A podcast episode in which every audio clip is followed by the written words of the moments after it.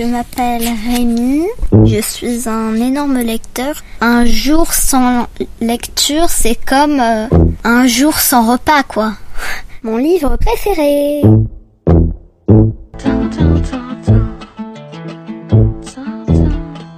Aujourd'hui, je vais vous parler de Et c'est comme ça qu'on a décidé de tuer mon oncle de Ron O'Grady. Barnaby et Christy passent les grandes vacances sans leurs parents. Des parents, Barnaby n'en a plus puisqu'il est orphelin. Quant à la mère de Christy, elle travaille. Les deux enfants font connaissance dans le bateau qui les conduit dans une île du Canada. Cette île est la plus belle de toutes, mais elle est maudite. En deux guerres mondiales, 33 de ses habitants l'ont quittée pour servir leur pays. Un seul est revenu. Les autres sont restés en Europe sous les petites croix blanches des cimetières militaires.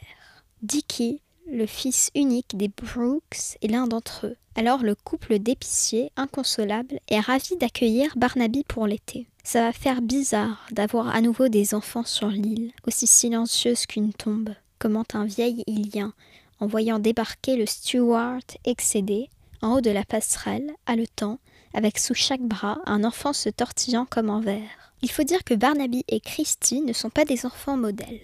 Pour le sergent Coulter, Barnaby n'est qu'un petit morveux mal élevé, pourri gâté, inscrit dans une école privée. D'une façon générale, le sergent ne porte pas les enfants dans son cœur. Mais cela surpasse ses craintes. À peine arrivé, il brise les vitres de la serre de Lady Siddins, la vieille aristocrate dure d'oreilles et folle de ses roses. Ensuite, il peigne en bleu l'énorme taureau qui fait la fierté des insulaires, bien qu'il rumine heure après heure comment, grâce à ses cornes noires vernies, empaler son maître. Mais la coupe est pleine quand on découvre la dépouille de la perruche apprivoisée de Miss Proudfoot. 30 grammes d'effroi, les pattes recroquevillées sur un perchoir fantôme, le petit bec béant, comme si le volatile s'était éteint en poussant un cri de terreur. Les enfants ont dépassé leur niveau de vandalisme habituel, avec cet acte entaché de la sinistre marque du sadisme, note le sergent.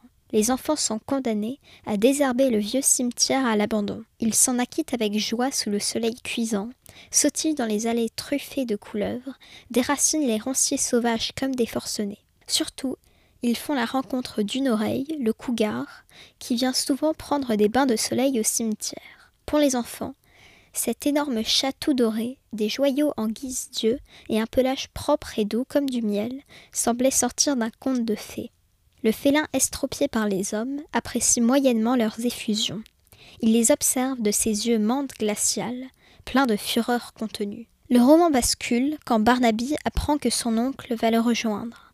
On aurait dit un prisonnier dont le dernier recours venait d'être rejeté. Car si oncle Sylvester a l'air très doux et parfaitement civilisé, les apparences sont trompeuses.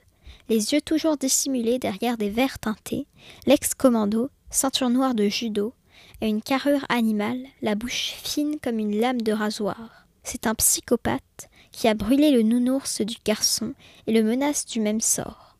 Barnaby en est sûr. L'oncle n'hésitera pas à l'éliminer pour toucher à sa place ses dix millions de dollars d'héritage. En apprenant le danger, Christie a une réponse pragmatique. S'il est vraiment aussi méchant que ça, alors il n'y a qu'une seule chose à faire on va simplement devoir le tuer en premier. Je ne dévoile rien en vous le disant puisque le titre l'annonce. Mais ça ne signifie pas qu'il n'y a pas de suspense, au contraire. Ce roman très bien écrit sur une paire d'enfants royaux, des enfants magiques, est à la fois drôle et de plus en plus inquiétant. Et il est absolument impossible d'en deviner la chute. Je vais vous lire un extrait. Les enfants commençaient à fatiguer quand ils arrivèrent chez le pauvre Desmond, leur dernière escale. Le pauvre Desmond, l'idiot du village, habitait une bicoque toute décrépite au cœur de l'île. C'était leur client préféré. À l'âge de quatre ans, leur avait raconté M. Brooks, il avait attrapé la scarlatine et depuis son cerveau avait cessé de se développer à tous les niveaux. Alors il fallait toujours être très gentil avec lui. Le pauvre homme avait trente-cinq ans, le dos voûté et la tête penchée en avant, une mauvaise dentition et d'immenses yeux de lémurien pleins de douceur. Du fait d'une gentillesse naturelle ou à force d'avoir été tenu à l'écart des autres personnes de son âge mental, les enfants de quatre ans, Desmond n'avait aucun des défauts typiquement enfantins. Il ne piquait jamais de crise, ne boudait pas, Il était aussi naïf que généreux, toujours prêt à partager sa maigre ration de bonbons avec les petits. Dans l'ensemble, il menait une existence simple et heureuse, sauf les fois où les enfants le repoussaient à coups de cris et de quelques petits cailloux lorsqu'il voulait les suivre quand il rendait visite à une oreille. Mon livre préféré